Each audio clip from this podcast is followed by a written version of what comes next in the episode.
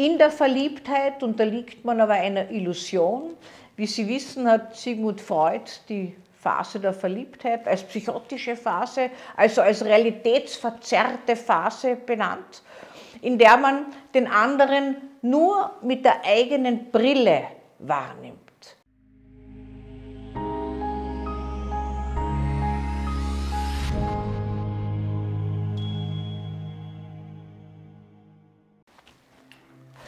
Die Enttäuschung.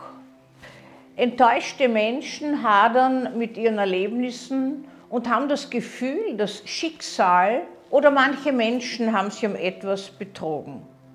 Im Eigentlichen sagt aber schon das Wort, dass sie einer Täuschung unterlegen sind. Sie haben etwas so wahrgenommen, wie sie es gerne hätten, und es hat sich als unwahr herausgestellt.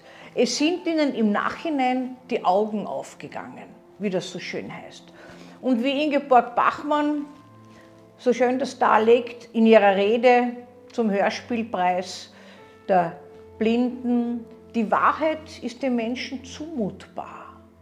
Das heißt, es ist ganz wichtig und wesentlich, dass wir auch hinschauen lernen auf Gegebenheiten, auf Situationen, auf unser Verhalten und wie ich immer betone, auf uns selbst, wie wir zur Selbsterkenntnis gelangen und damit ja noch immer ein bisschen uns täuschen, weil jeder nimmt einen blinden Fleck mit und es gibt oftmals die Situation, dass man sich maßlos über jemanden aufregt und im Eigentlichen spiegelt der andere nur etwas, was man selber auch tut. Aber am anderen nimmt man es wahr, den Balken im Auge des anderen sieht man nicht. Im eigenen sollte man ihn sehen, aber man nimmt ein Haar in der Suppe bei anderen wahr. Das heißt, die Enttäuschung ist immer eine Folge einer falschen Einstellung einer falschen Einstellung, die aus einer gewissen Bedürftigkeit entstanden ist, weil man etwas gebraucht hat oder weil man sich etwas gewünscht hat und weil man eine persönliche Bedeutung den Dingen gibt. Äh, Enttäuschung folgt manchmal nach einer Phase der Verliebtheit. In der Verliebtheit unterliegt man aber einer Illusion. Wie Sie wissen, hat Sigmund Freud die Phase der Verliebtheit als psychotische Phase, also als realitätsverzerrte Phase benannt, in der man den anderen nur mit der eigenen Brille wahrnimmt. Man kann ihn nicht sehen, so wie er ist. Nach einer gewissen Zeit, nach so neun Monaten, manchmal auch etwas mehr, wird man munter und stellt fest, dass der ja ganz anders ist als am Anfang.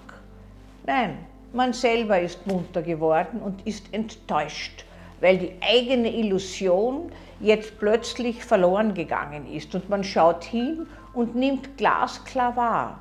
Manchmal überzieht aber diese glasklare Wahrnehmung eine neuerliche Trübung den Blick. Und damit fällt wieder die Perspektive in die Wunschrichtung.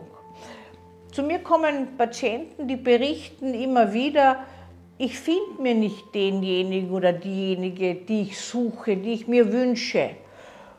Und diejenigen, die, die mich wollen, die will ich nicht. Das heißt, man hat so ein gewisses Rohr oder ein gewisses röhrenförmiges Denken und Sehen und wählt aus, so nach dem eigenen Bedürfnis. Endlich hat man den Fokus auf jemanden, der vielleicht auch mittut oder zumindest man meint es. Und irgendwann kommt die Riesenenttäuschung, eine Frustration, eine Kränkung. Und Sie wissen, Frustration, Kränkung, Angst, Hass und Wut sind wahnsinnig gefährlich für gewaltsame Lösungen, für alles oder nichts Lösungen, für Radikallösungen, um die Unerträglichkeit der Enttäuschung sich zu ersparen.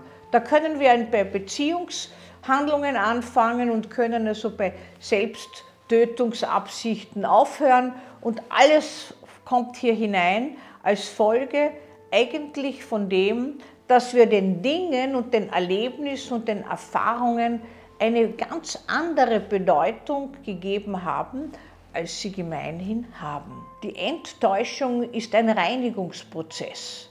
Sie reinigt von Täuschung, sie reinigt von einem Fehlblick und von einer falschen Einschätzung. Und wenn uns die Augen aufgegangen sind und wir Schmerz leiden, dann sind wir auch fähig, etwas Neues zu beginnen.